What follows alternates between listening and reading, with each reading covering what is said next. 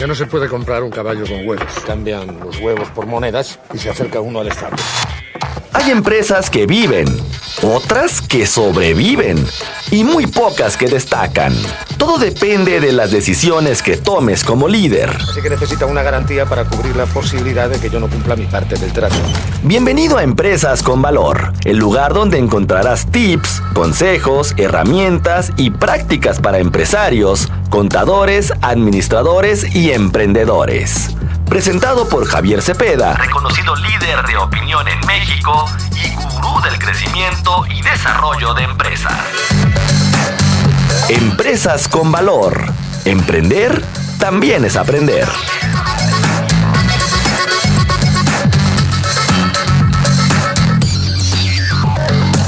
Hay problema. No hay problema. ¿Cuál es el problema?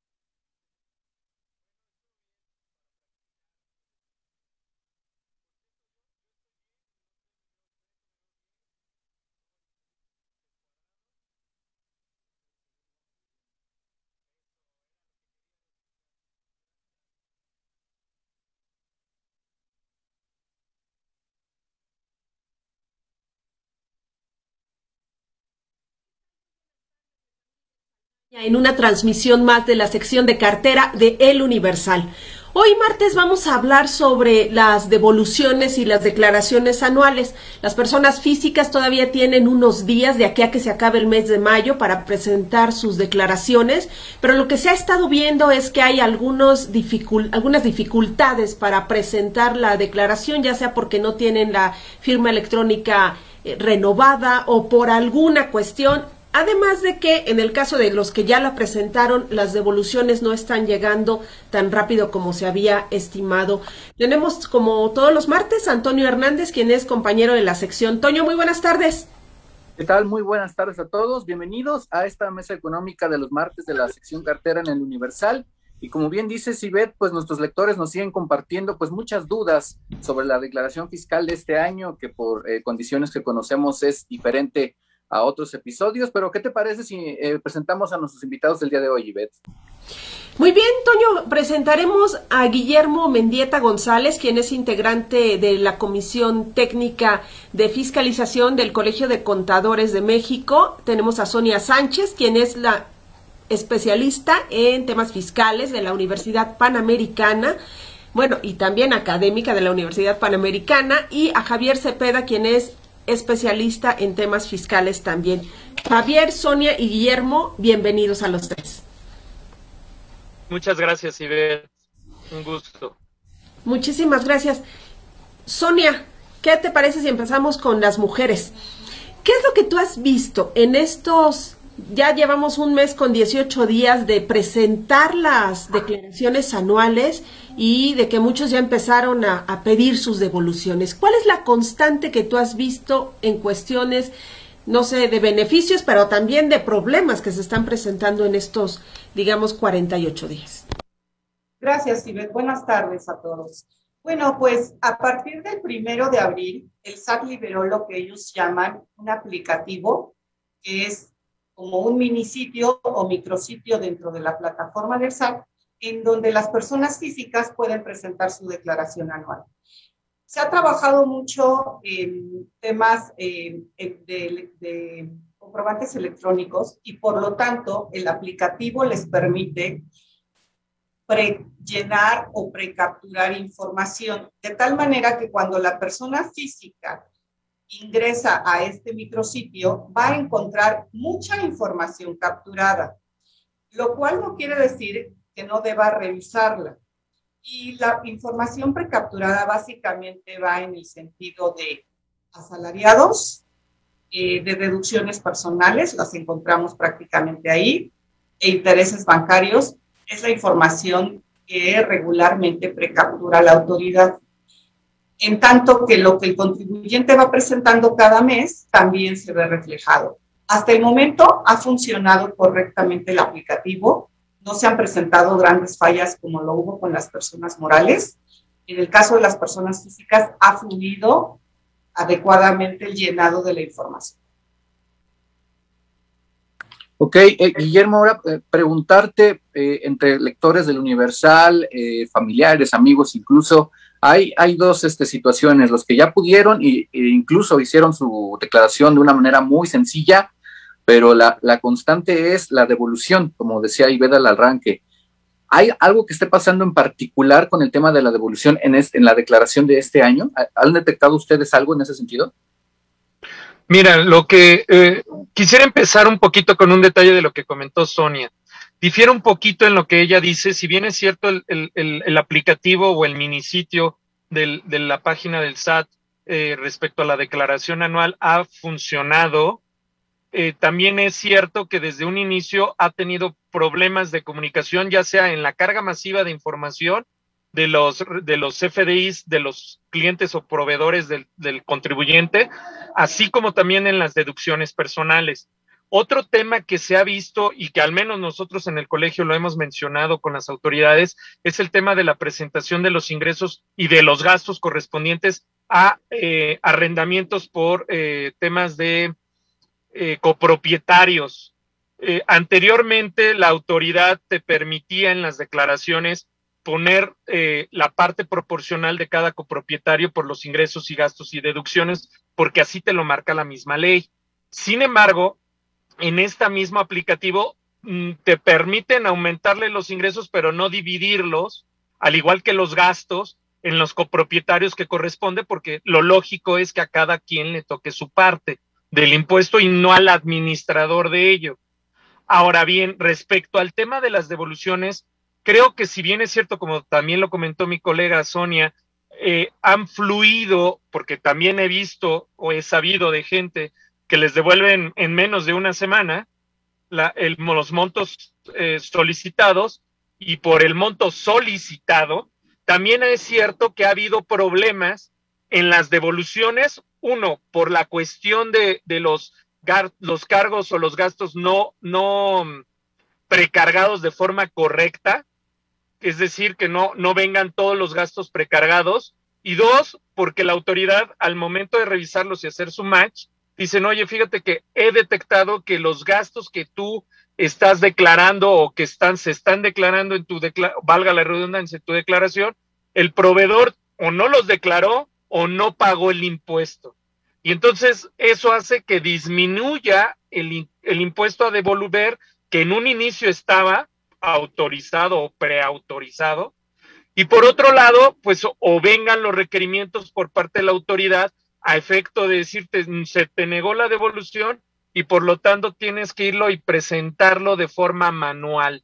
Y al presentarlo de forma manual significa que tenemos presentar los formatos 3241 en el efecto de eh, eh, poder presentar la declaración de forma eh, acompañando todos los, los gastos y las deducciones, así como también el pago de los mismos para poder pedir la devolución. Y eso obviamente retrasa el trámite para la devolución de forma completa o de forma parcial tú pediste 100 mil pesos en devolución o tenías derecho a 100 mil pesos de devolución o 10 mil pesos y la autoridad solamente te devolvió 6, los otros cuatro o los otros 40, en, según sea el caso, este, pues los tendrás que presentar de forma manual y a escrutinio de la autoridad fiscal.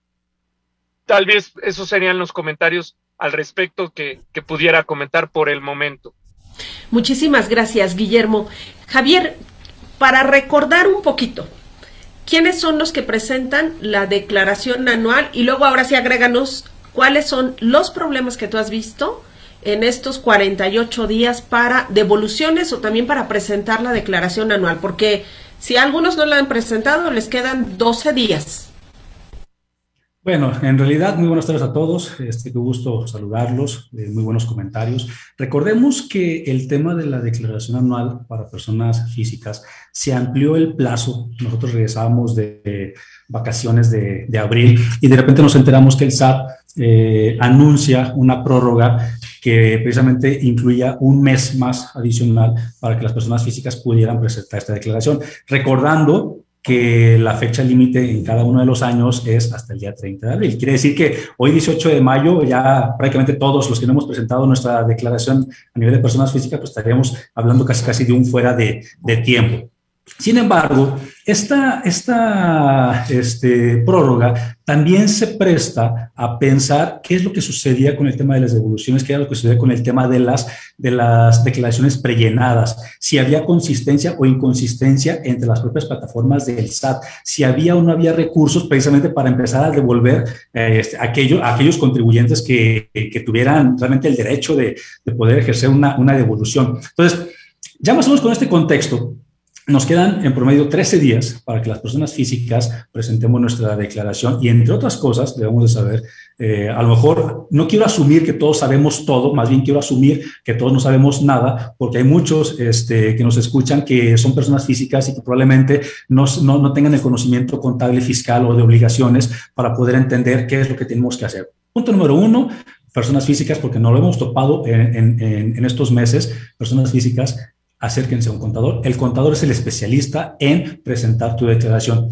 Es cierto que la declaración prellenada me da un punto a favor de poder observar de manera inmediata cuáles son todos mis ingresos, mis gastos para fines de, este, de la declaración. O sea, la parte padre del SAT es que ya tiene todo el entorno de los FDIs. Entonces, en la, en la declaración prellenada, yo como contribuyente ya puedo observar cómo, va a cómo, cómo, voy a determinar. Sin embargo, hay ocasiones, y como bien lo mencionó Guillermo y Sonia, hay ocasiones en que el SAT no toma en consideración algunos puntos, algunos gastos, algunos este, egresos, y eh, esto le puede repercutir al contribuyente en que reciba menos devolución de la que en dado caso tendría que recibir. Lógicamente, el SAT se convierte en este momento en juez y parte del tema de las declaraciones contra las devoluciones. Entonces, nos quedan en promedio 13 días para que los contribuyentes podamos este, ahorita presentar nuestra declaración. La principal problemática con la que nos hemos topado eh, en estas semanas es el tema de la fiel.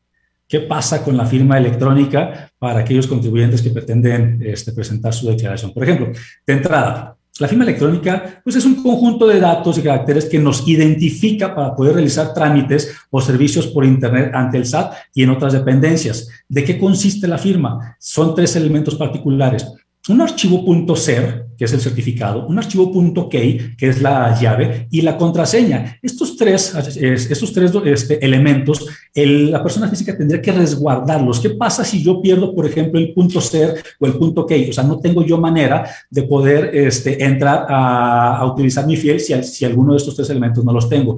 Ahora, por otro lado, también este, la problemática que se presenta mucho es, oye Javier, yo no tengo mi fiel y aparte no hay citas en el SAT. ¿Qué puedo hacer? La realidad es de que si la, de, si la devolución que estamos esperando es menor a 50 mil pesos, pues no requieres fiel. O sea, prácticamente con la contraseña este, nosotros podemos presentar nuestra declaración. Pero particularmente ahorita, el tema que se está presentando más común es eh, la obtención de las fieles, la renovación de las fieles. Las personas deben de saber que si la fiel tiene este, vencida menos de un año, la puedes renovar este, en línea. Si tiene vencida más de un año, sí tienes que hacer este trámite de ir a las oficinas del SAT y estar esperando a ver en qué momento hay citas y esto va contra, contra reloj para todos, pues.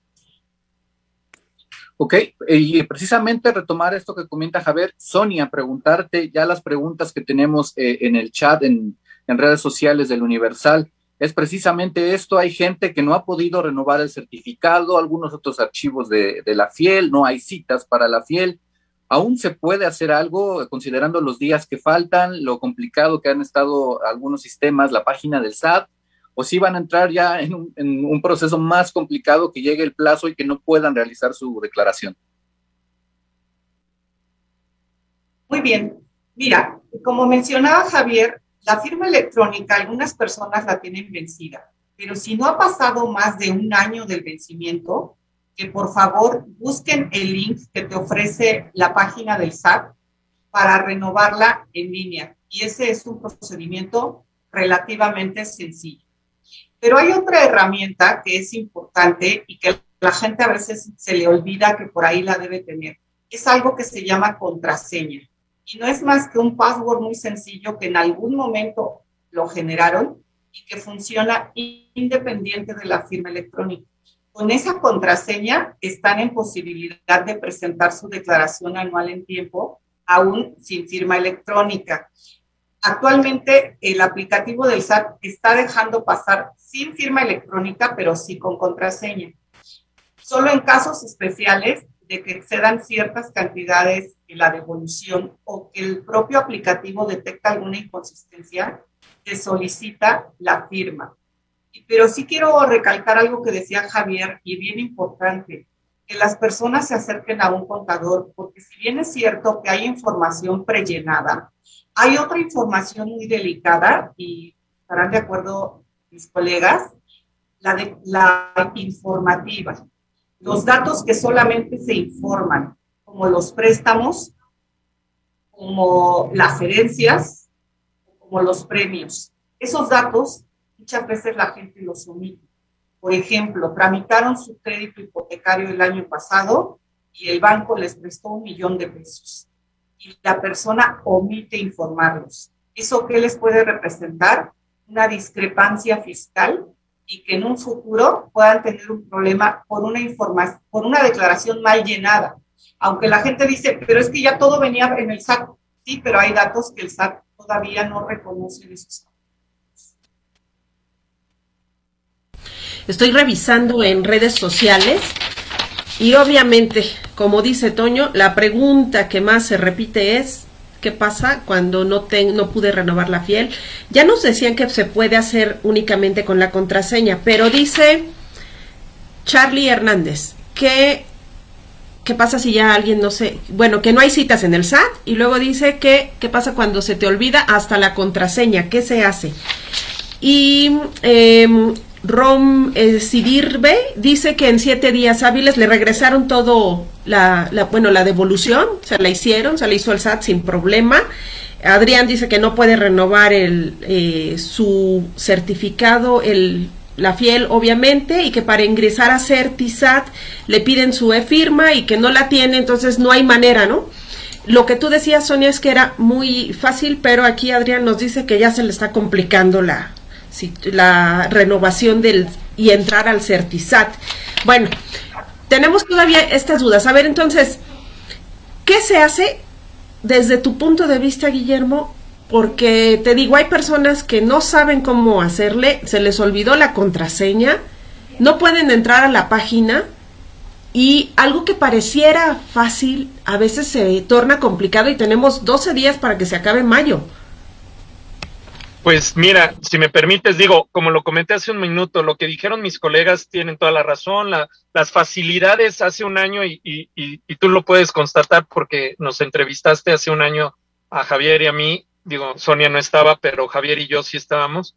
Eh, hace un año nos, no, yo hice una propuesta que yo creo que el SAT me escuchó, adicional a otras entrevistas que tuve con otros periódicos, en la cual le decía, oye, qué posibilidad con el tema de la pandemia SAT habría para que lo hiciéramos desde casa.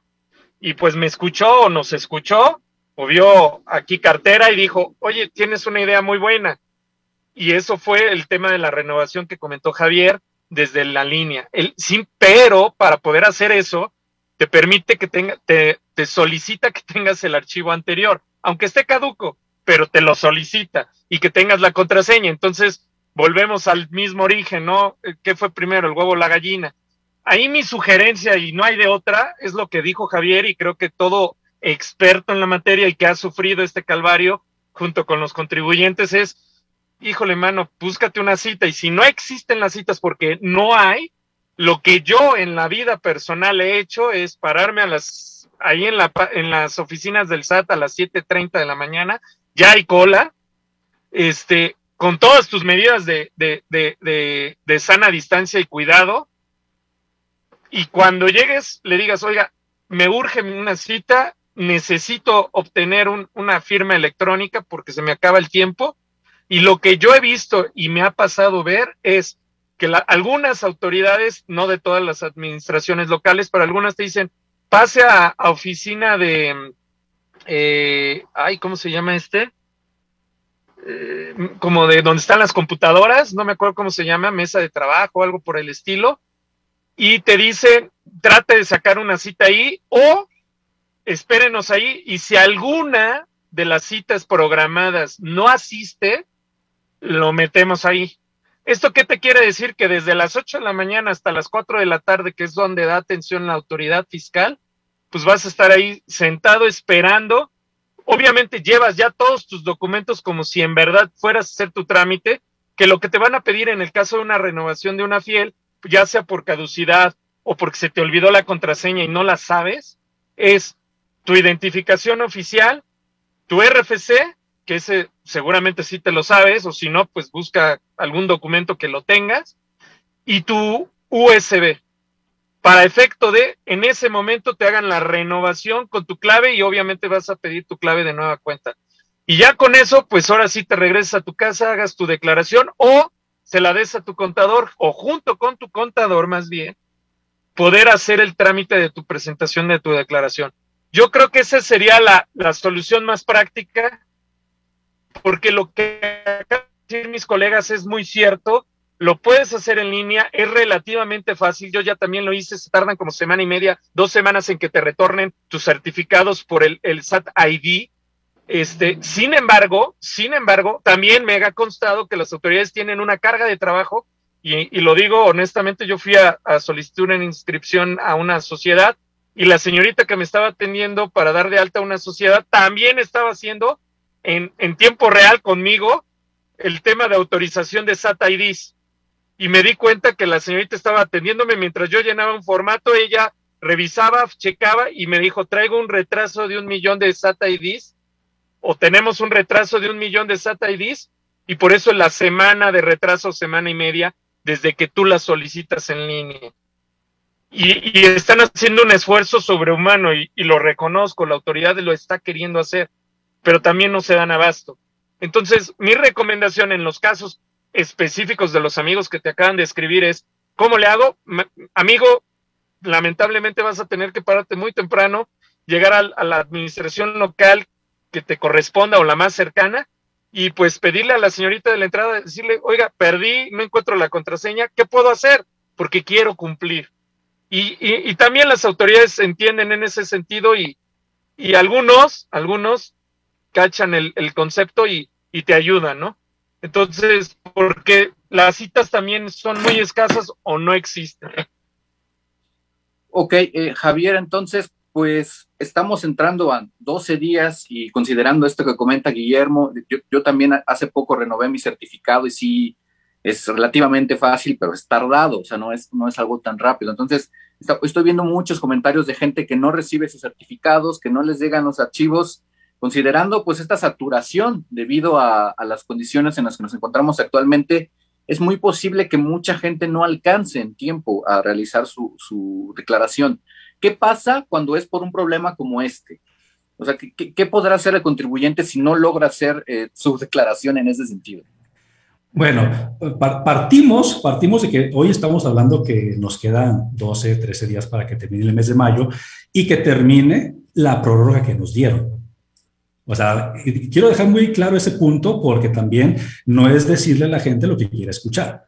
O sea, tuvimos todavía todo el mes de abril en donde supuestamente teníamos la obligación de haber presentado la declaración, no lo hicimos porque nos dieron la prórroga del mes de mayo. Entonces, sí me gustaría dejar este punto muy claro, como para decir, como, como, como persona, como contribuyente, como profesional y como responsable de mis actividades, tengo que ser consciente de que puede, pueden existir obstáculos en el camino, pueden existir barreras que no me permitan este, hacer las cosas en el tiempo que yo quiero. Cuando las cosas dependen de mí, puedo yo hacerme responsable de mis actos. Cuando las cosas dependen de terceros, en este caso de instituciones, la verdad es que no puedo ser responsable. Sin embargo, el hecho de que yo al día 31 de mayo no pueda presentar mi declaración anual correspondiente al ejercicio 2020, la verdad no me exime de la responsabilidad de que lo tuve que haber hecho en tiempo y forma.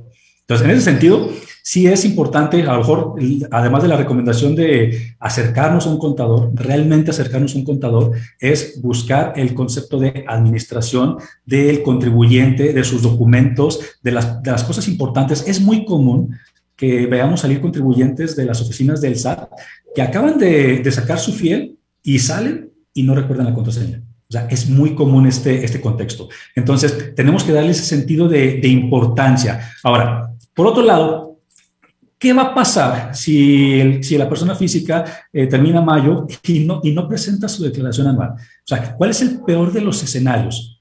Que la presentes el día 1, 2, 3, 4, 5 de junio, en donde no te hayas hecho un requerimiento y que este, al no haber, al, no haber llegado, pues eh, estamos de acuerdo que, la, que no la presentaste en tiempo, pero quizás sí en forma. Pero al no existir un requerimiento previo por parte de la autoridad, entonces no, no implicaría sanciones. Pero aquí lo importante es, como bien lo mencionaba Guillermo, este, es me paro, busco la cita sí o sí y, lo, consigo para poder presentar mi, mi, declaración. Entonces, en ese sentido, este, nada más dejarlo como, como contexto. No teníamos hasta el 31 de, de, mayo para presentar nuestra declaración, la tenemos hasta el 30 de abril. Nos dieron unos días más. Y, y recordemos una cosa, por ejemplo, lo que mencionaban hace rato, con el tema de, de, los, de las devoluciones. Oye, a mí me devolvieron en siete días, qué padre, porque ¿qué pasa si el SAT no ha devuelto un saldo a favor? Después de que presentamos nuestra declaración anual y si contamos con saldo a favor, el SAT suele hacer la devolución de estos impuestos en un plazo no mayor a cinco días hábiles. O sea, quiere decir que sí estabas dentro de los días en los que el SAT este, eh, eh, hace tu devolución. Si este periodo ya terminó y no ha recibido el pago de la devolución, entonces sí debemos de revisar cuál es el estatus de esa devolución. El plazo de, de cinco días que garantiza el SAT puede extenderse incluso hasta 180 días en caso de que encuentre algunas diferencias, irregularidades, discrepancias en el ejercicio por el cual está solicitando la, la devolución. Y hay un sinfín de, de, supuestos y periodos señalados por los que el SAT te, te pueda, te, te pueda devolver. Cuando el SAT revisa tu información y no encuentra incongruencias, te regresa, pero de manera rapidísima. Ah, y, de manera automática. Es por eso que hay quienes sí reciben su devolución hasta en, en los siete días que, que bien mencionabas. Les voy a leer algunas de las preguntas que tenemos, ya son eh, algunos otros casos. Dice Paola Varela que hace 10 años tuvo una tiendita para sacar adelante sus estudios y a su familia, pero dejó el lugar. Ahora requiere su RFC, es empleada, asalariada, y le dicen que debe de pagar los 10 años que no tuvo actividad. Luego hay otra pregunta de Jesús Omar que dice que él recibe dinero en una tarjeta o transferencias en esa tarjeta, pero el dinero no es de él, él hace, sería como intermediario, y que le dicen que ahora que presenta su declaración, que va a salirle debiendo al SAT, que qué puede hacer. Sonia. Gracias. Bueno, justamente eso es lo que pasa cuando no informamos al SAT. La persona que dice que tenía una tiendita seguramente tenía actividad empresarial, pudo haber sido régimen de pequeño contribuyente o REPECO, lo que aplicara. No son 10 años, son 5. Pero recordemos una cosa, las obligaciones fiscales se pagan de dos maneras, una en dinero y otra con el cumplimiento o la presentación de la declaración. Probablemente esta persona no tenga que pagar nada, pero lo que sí va a tener que hacer son las declaraciones que omitió presentar. El SAT tampoco puede adivinar que esa persona ya no está haciendo la actividad. Lo que ella debió haber hecho en su momento es presentar un aviso y disminuir sus obligaciones o presentar un aviso de suspensión y ya no iba a continuar haciendo ninguna actividad en ese periodo y reactivarse cuando se volvió empleada. Pero entonces lo que tiene que hacer en concreto es presentar las declaraciones de, de por lo menos los últimos cinco años, aunque sean en cero. A eso me refiero por pagar la obligación es presentar su formato electrónico, por supuesto, y cumplir con todas esas obligaciones que por un lado. Por otro, la persona que está recibiendo depósitos en, en su cuenta y no son de él, bueno, que no lo siga haciendo, por favor. Eso no debe de hacerlo porque estamos prestando nuestra cuenta iguales para que le transfieran a mi tía, para eh, la cooperacha que hacemos los hermanos para mantener a los papás. Hay mil y una explicaciones. Bueno, la gente no debe aceptar depósitos en su cuenta que no provengan de su actividad, porque efectivamente la autoridad lo considera como una discrepancia fiscal. Está recibiendo más ingresos de los que a mí me has declarado. Y bien importante, cuidemos eso, por favor. Y como decían aquí Javier y Guillermo, ya no es, aquí no es que estemos actuando de buena fe, no le puedo ir a, explicar a la señorita del mostrador del SAT mi situación. Lo voy a tener que enfrentar en un dado caso ante un tribunal para aclarar esta situación. Ok, eh, Guillermo, ahora hay algunos comentarios, eh, eh, si quieres, antes de entrar que dicen, yo hice mi, eh, declaración en tiempo y forma, pero me la rechazaron. ¿Esto qué significa? Si nos puedes eh, ahí explicar, por favor. Pues estaría raro por qué te la rechazaron si tú la presentaste. Digo, ahí a lo mejor fue un tema de sistema que, eh, no, no la leyó. Mi recomendación es vuelve a presentar, porque entonces eso quiere decir que no siquiera se ha presentado la normal, que sería la, la primer declaración. Eh, entonces ahí mi recomendación es vuelve a presentar, espérate a que te eh, a la que la pantalla te emita tu acuse de, la declaración presentada y obviamente si tienes saldo a favor, pues tienes que poner los datos del bancarios. Ahora bien, yo, yo quisiera retomar un poco lo que comentó Sonia y de lo cual estoy total y completamente de acuerdo a lo que ella dijo y adicionaría que ahí es donde tiene efecto lo que Javier y su servidor y Sonia hemos comentado a lo largo de esta entrevista y de las que hemos hecho Javier y yo en otras ocasiones. La importancia de tener a un contador. Por ejemplo, los dos casos que expusiste, Ivette, a Sonia, si hubiera habido un contador cerca de estas dos personas capacitado, que, que, que, tuviera el conocimiento como lo tenemos los que estamos aquí presentes en esta mesa, le hubiera dicho a la primera persona de la tiendita, oye, perfecto, ya eres asalariada, nada más date de baja las obligaciones para efecto de no tener que andar cumpliendo un tema de, de, presentar declaraciones, aunque sean en ceros, porque el fisco no es adivino. Y si no, pues pregúntenle al, adivino de Aladino, pues él todavía pregunta cuáles son tus tres deseos, y eso que es Aladino, ¿no? Este, pero bueno, entonces ahí es donde entra la, la importancia de un contador. En el caso de la otra persona que recibe la tanda, a lo mejor, o recibe las rentas del abuelito o recibe, y oye, ¿por qué voy a pagar yo algo? Pues precisamente porque no debiste haberlo recibido tú, lo debió haber recibido tu abuelito o el de la tanda, o si van a hacer una tanda, pues lamentablemente háganla en efectivo para que entonces no haya tema. Pero no ese es el concepto, sino justamente que eh, estén informados de gente capacitada, como lo somos los contadores, a efecto de no caer en estas discrepancias que luego salgan más caro el caldo que las albóndigas. Entonces, yo creo que aquí reitero lo que Javier, lo que lo que Sonia, lo que su servidor hemos dicho en esta y en N cantidad de entrevistas. Créanme, los contadores somos un mal necesario o un buen necesario, como ustedes lo quieran ver, pero somos alguien experto en la materia que puede ayudarles a aclarar esas dudas, a evitar una discrepancia fiscal que luego traiga más dolores de cabeza. Y lo estamos viendo por buenos actos de, de personas el fisco no lo va a saber. Y ahora, aunque lo justifiquemos, está bien. A lo mejor yo justifico que ese es el pago de, del mantenimiento de los departamentos y lo gasto para efecto de ello. Pues sí, pero nadie te va a quitar el mal sabor de boca de que recibiste una cantidad importante de todos los condóminos y hasta si tú quieres verlo, a lo mejor no por el monto, pero por el acto, ya sería un tema de prevención al lavado de dinero. También no lo olviden porque estás actuando en consecuencia o a favor o en representación de terceras personas y con dinero de terceras personas. Entonces, ahí es donde no hagan cosas buenas que parezcan malas. Por favor, lleguen con los contadores eh, y más si son capacitados como mis colegas, como los del colegio, etcétera, como cualquier asociación colegiada de contadores para que por favor no coigan en estos supuestos o en estos dolores de cabeza que salen más caros que, que, el acto que ustedes lleven a cabo, ¿no? Entonces, nada más y respondiendo a lo que me preguntaste, reiterando, pues si no se hubo un problema que nadie estamos exentos del sistema, vuelve a presentar y esto se va a agravar más cuando estemos cercanos a la fecha del 31 de mayo, porque como bien dijo Javier, la obligación es hasta el 30 de abril, que nos dieron prórroga por la pandemia, por lo que ustedes gusten y manden, estoy de acuerdo.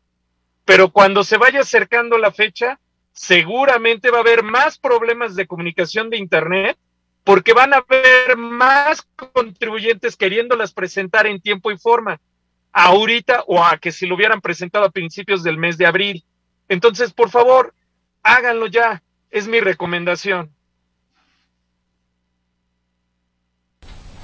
Javier, hace ratito querías decir algo, nada más permíteme que te agregue otras preguntitas que tenemos aquí, inquietudes. Dice Jaquinen Enríquez que le deben devoluciones de 2016 y 2018 el SAT, pero que no le han dado respuesta y dice que el contador tampoco sabe cuál es el error o el problema.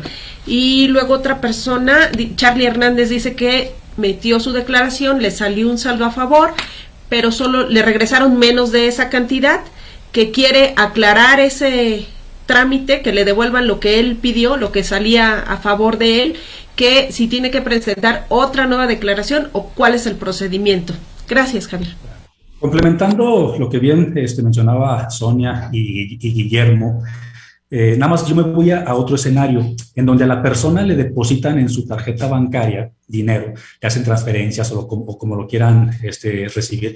A la persona, la persona recibe en su cuenta bancaria transferencias de dinero, pero probablemente esas transferencias de dinero vengan de la empresa para gastos a lo mejor de viaje, alimentación u otros, otros tipos de gastos. Es importante que si nosotros somos trabajadores de una empresa y si vamos a hacer gastos en favor de la empresa, si existan los lineamientos y los respectivos contratos. Por ejemplo, ¿La empresa me puede depositar a mi cuenta personal? Sí, sí me puede depositar, pero la empresa tiene que cumplir con un requisito de especificar en el recibo de nómina, en la sección de otros pagos, este, otros, otros ingresos, algo que no le va este, a ser sujeto para, para que grave a ese contribuyente. Pero sí le tenemos que decir al SAT que ese ingreso lo recibiste y, ese ingreso lo recibiste por medio de la empresa. Ya después te vas a encargar tú de generar todos los gastos que hayas este, efectuado a la empresa, conseguir los comprobantes y hacer la comprobación. Pero esto sucede mucho en México, en el que yo le deposito a mis trabajadores para que vayan a hacer gastos, para que salgan de viaje, para cuestiones este, profesionales, para cuestiones de la empresa, pero sin cuidar precisamente el tema de la generación o acumulación de ingresos a mis trabajadores. Y eso, y ese punto que en este, en este momento brinco, es precisamente por eso. O sea, yo, de una persona bien intencionada, recibo ingresos, recibo ingresos, ya sea personal o del trabajo, para gastos, este, yo sin saber que esos ingresos para mí también van a ser fiscalizados. Entonces, olvidémonos que aquí en México existan cuentas fiscales y cuentas no fiscales. Aquí todo es fiscalizado. Entonces, si vas a recibir un peso, ya sea del amigo, del compadre, como dijo, como dijeron, para la tanda, para eh, la comida, o por ejemplo vas a recibir ingresos por parte de la empresa para que hagas gastos en favor de ella. Entonces necesitamos este documento en ese recibo de nóminas timbrados, precisamente que ese ingreso no va a acumular, para que tú lo puedas demostrar. Y por otro lado, bien, tenemos un caso en el que nos deben devoluciones de 2016 y 2018. ¿Qué hacemos? De entrada, si el contador no me sabe decir cuál es el problema, lo primero que, yo haría es buscar una segunda opinión. O sea, buscar un contador que, que, tenga a lo mejor un poco más de chispa, un poco más de, este, de pericia, de conocimiento. Eh, ¿Por qué no llamarle de malicia, pero buena? O sea, en el sentido de me voy a mover, ¿qué pasó con estas declaraciones? ¿Por qué no están las devoluciones? Y probablemente sea esa la opción.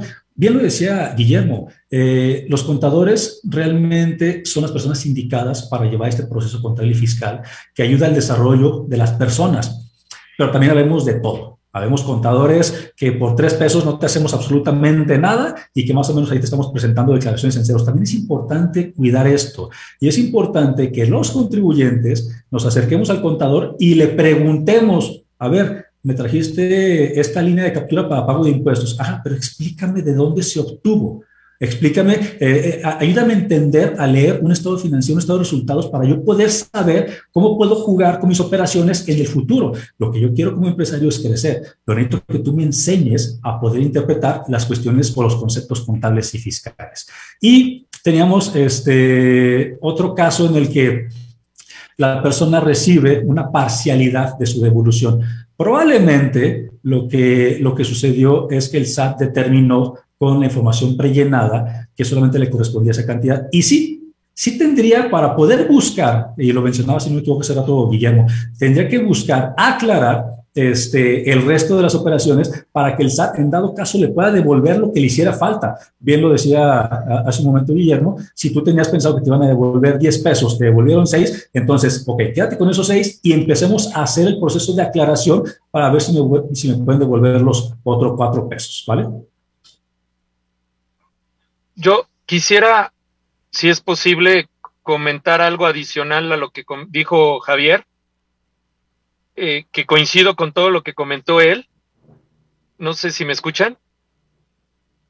Sí, adelante, Guillermo. Ah, Perdón, disculpen. Eh, lo que dijo Javier respecto al tema de, la, de los contadores, en, el, en la pregunta que hicieron de que no sabe por qué el contador eh, no le han devuelto las devoluciones 16, 17 o 18 o 16 y 18, generalmente la autoridad tiene la obligación, o no generalmente, más bien tiene la obligación de fundamentar y motivar las razones del por qué no te devuelven. Y en mi expertise, como bien dice eh, Javier, eh, sí, sí te lo dicen. O sea, un ejemplo, oye, en el caso de que te devolví de forma parcial, te devolví de forma parcial porque tengo dudas en estas deducciones y te da dos formas o, dos mm, métodos para poder pedir la devolución. Uno es que vuelvas a presentar la complementaria de la declaración anual dentro del periodo de las devoluciones automáticas para ver si la autoridad vuelve a revisar que los, las diferencias ya a lo mejor no cayeron y ahorita ya cayeron y están haciendo match. Por lo que comentamos a un inicio, los clientes, los proveedores, los gastos, a lo mejor no los habían precargado total y completamente en el sistema y en una segunda opción de una complementaria pudieran salir. Eso, y es más, eso ya he tocado base con la misma autoridad y me lo han comentado. Y si en dado caso no, no sale o, te lo vuelven a rechazar, lo que procede es justamente lo que comenté hace un rato y Javier comentó es presentar tus declaraciones de forma manual con el famoso, famoso formato 3241, apuntar los gastos porque si te dice la autoridad, oye, los, por ejemplo, a mí me tocó verlo con un cliente, los retenidos del cliente fulanito de tal no, no los tengo registrados. Así es que por eso no cayó la, devolución completa. Por favor, te pido que presentes un formato de 3241 de forma manual, me adjuntes los pagos que tú le hiciste y el dinero por el cual te retuvieron. Y eso lo presentas. Claro, si el retenedor no enteró el impuesto, aunque yo lo presente, pues va, obviamente el fisco te va a decir, yo no te voy a devolver un solo peso porque el que te lo retuvo no me lo pagó.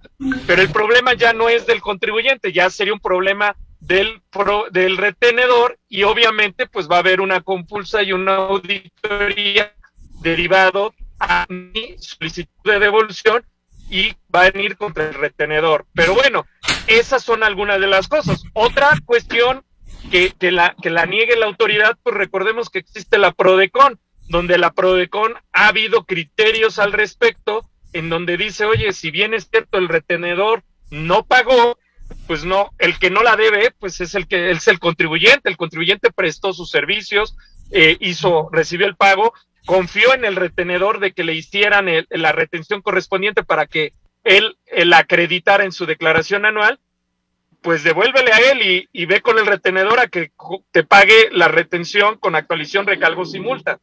Pero bueno, son algunos de los supuestos precisamente de, de esos contadores con chispa o pericia o malicia de la buena, como comenta Javier, de los que, o los capacitados, de los que sabemos y que día a día tenemos esa, esa, esos, esos temas ya andados, no de ahorita, de muchos años atrás. Entonces, la recomendación es esa, ¿no? O sea, si, si de plano este contador lamentablemente no, no tiene esa pericia o no tiene esa inquietud, pues buscar una segunda opinión, como dice Javier, y pues no, no, no, no echen en saco roto lo que les decimos aquí, ¿no? Ok, eh, Sonia, pues ya con, esto te pedimos eh, un tema muy sencillo. ¿Qué va a pasar con la gente que no haga su declaración eh, ya cuando se termine el plazo de, finales de mayo? Y tus conclusiones, por favor. Bien, pues mira, en principio yo diría, no entren en pánico, pero sí tomen la responsabilidad. No la pude presentar el 31, pero la puedo presentar el 2, 3, es decir, tengo todo el tiempo para adelante para presentarla. No digo que te esperes y pasen cinco años, pero que trates de hacerla lo antes posible. Y recalcando lo que decía Guillermo, eh, acudir al SAT se llaman salas de Internet. La gente puede llegar a la puerta del SAT y solicitar pasar a la sala de Internet.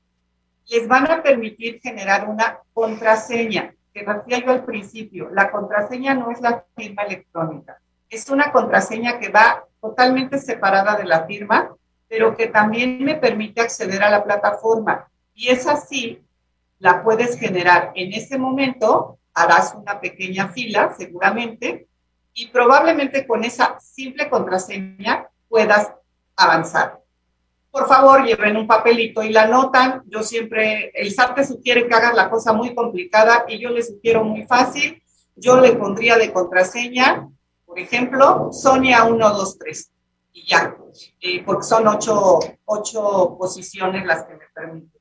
Pero sí que tomen esa responsabilidad y si no lo lograron hacer en tiempo por cualquier inconveniente, tengan ese pendiente en su agenda y cúmplanlo, porque los, las invitaciones y los requerimientos están llegando de manera muy expedita. Así que transcurrido el tiempo, son objeto de una invitación y que cuando vemos una invitación ya sentimos así como que estoy angustiado. No te angusties, no te preocupes, ocúpate y vete al otro día a aclarar esa situación. Y responsabilícense de sus documentos, de sus archivos. La gente dice, sí, la tramité algún día, pero no sé dónde la dejé, que es lo que muchos están comentando, que la perdieron bueno, si la vuelven a generar, porfa, ya no la pierdan. Miren algo, bueno, no nos están viendo en nuestro, nuestro auditorio, este, pero hay una USB que deberíamos de tenerla porque la guardan en la nube, en el teléfono, en no sé dónde, y todo lo que quieran. Entonces, una USB para que respalden su información. Y bueno, a cumplir, señores, no nos queda de otro. Sonia, un, correo electrónico de contacto para que todos los lectores se pongan en contacto contigo. Con mucho gusto. Sonia arroba Sánchez Puebla, que son mis apellidos, sonia arroba Sánchez Puebla Muchas gracias. Javier, tu comentario final, conclusiones. Miren, eh, ¿qué pasa si no vamos a, a, poder cumplir ya con todo y la prórroga? Lo mencionaba bien Sonia, lo mencionábamos hace un momento, sea el primero, el 2, el 3, el 4, el 5 de junio, cumple busquemos que no seamos requeridos por parte del SAT. O sea, esa es la parte fundamental. Cuando somos requeridos, ya va implícito, hay un tema de multas y que prácticamente tendríamos que, liquidar. Pero cuando no, existe ese requerimiento, todavía se podría decir que fuera de tiempo estamos en tiempo. Sin embargo, hace, hace un momento Guillermo dijo algo. El año pasado estuvimos prácticamente en esta, en esta mesa de análisis ya pasó un año, estimado, este, un año, y donde prácticamente estábamos hablando de lo mismo, o sea, del tema de personas físicas, personas morales, declaraciones, y voy a hacer la misma recomendación que hice el año pasado. El año pasado hice la recomendación de que durante 2020 cuidáramos el tema de nuestros ingresos, nuestros gastos, nuestras transferencias, conciliaciones, etcétera, etcétera, que de todo, que de todo pidiéramos factura. Ya el contador nos dedicaremos a ver que sí puede pasar como deducible, que no. Tú pide de todo factura. Este, y, y, y eso llévatela durante todo el ejercicio 2020 para que tu declaración que ibas a presentar en abril de 2021 fuera transparente y mucho más, mucho más sencilla.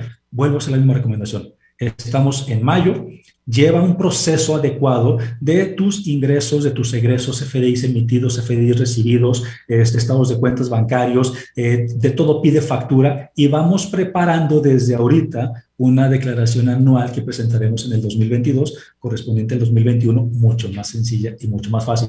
Y si no, en el 2022 nos volvemos a ver aquí y les hago la misma recomendación que acabo de hacer en este momento.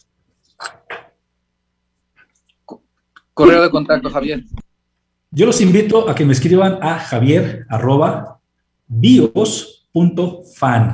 Javier arroba bios.fan. Y por cierto, aquí a los lectores de El Universal, estoy seguro que Guillermo y, y Sonia compartirán esto conmigo vamos a hacer un, un grupo, un equipo para atender solicitudes, este, y los invito a atender solicitudes y, ¿por qué no?, este, que esta mesa de análisis se extienda este, un poco más a las personas que más lo, lo podamos necesitar, una, un, un, un, consejo, una asesoría contable fiscal y, en dado caso, ¿por qué no?, este, pensar en que Guillermo, Sonia o nosotros podamos formar parte del grupo de contadores de su empresa, ¿vale? Guillermo, comentario final. Pues mira, yo creo que lo que comentó Sonia y lo que me comentó Javier, pues la verdad redondean todo lo que hemos platicado a lo largo de este de esta entrevista. Yo lo única, eh, ya para no ser redundante, eh, yo lo único que diría es acérquense con su contador, porque al final del camino son los que saben. Por favor, no echen en saco roto y si el que se acercaron no sabe, como ya lo dijo Javier y como lo reiteré yo, pues busquen una segunda opinión. Todos estamos eh, con el derecho de hacerlo. Y pues con todo gusto le tomo la palabra a Javier y con todo gusto en, lo que pueda ayudar a apoyar para dar asesoría y consultoría fiscal a quien más lo necesite. Eh, con todo gusto puedo dar ese servicio social o poder apoyar. Y independientemente, pues también nos ponemos a sus órdenes, al igual que Javier, eh, para que nos nos pregunten, nos cuestionen para temas de sus empresas o personas físicas ya de otro perfil. Y, con, y pues mi medio de contacto es jmendieta arroba G de gato, M de mamá, A de Alberto, Y, A de Alberto, S de Sandra, O de Oscar, C de casa.com. Es decir, jmendieta arroba gmayasoc.com. Y le tomo la palabra a Javier y en lo que pueda apoyar, con todo gusto, apoyemos, ayudemos a la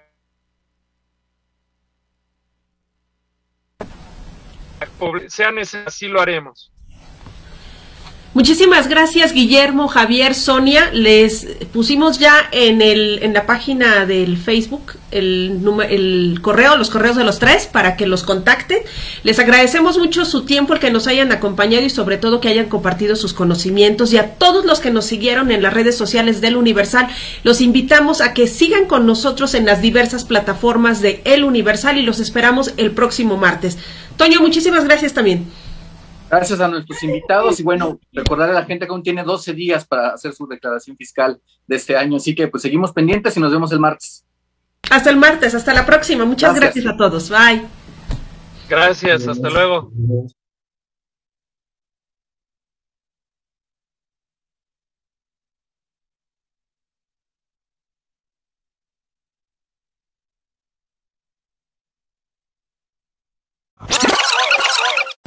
Solo me pide un módico interés lógico, pongamos que un 10%. Eso sí, él arriesga su oro y yo no arriesgo nada. Así que necesita una garantía para cubrir la posibilidad de que yo no cumpla mi parte del trato. Pienso, luego insisto. El camino del empresario siempre presenta sus piedritas y el éxito viene de la constancia. Esto fue Empresas con Valor, el lugar donde encuentras tips, consejos, herramientas y prácticas para empresarios, contadores, administradores y emprendedores. Presentado por Javier Cepeda, reconocido líder de opinión en México y gurú del crecimiento y desarrollo de empresas. Empresas con Valor. Emprender también es aprender. También es aprender.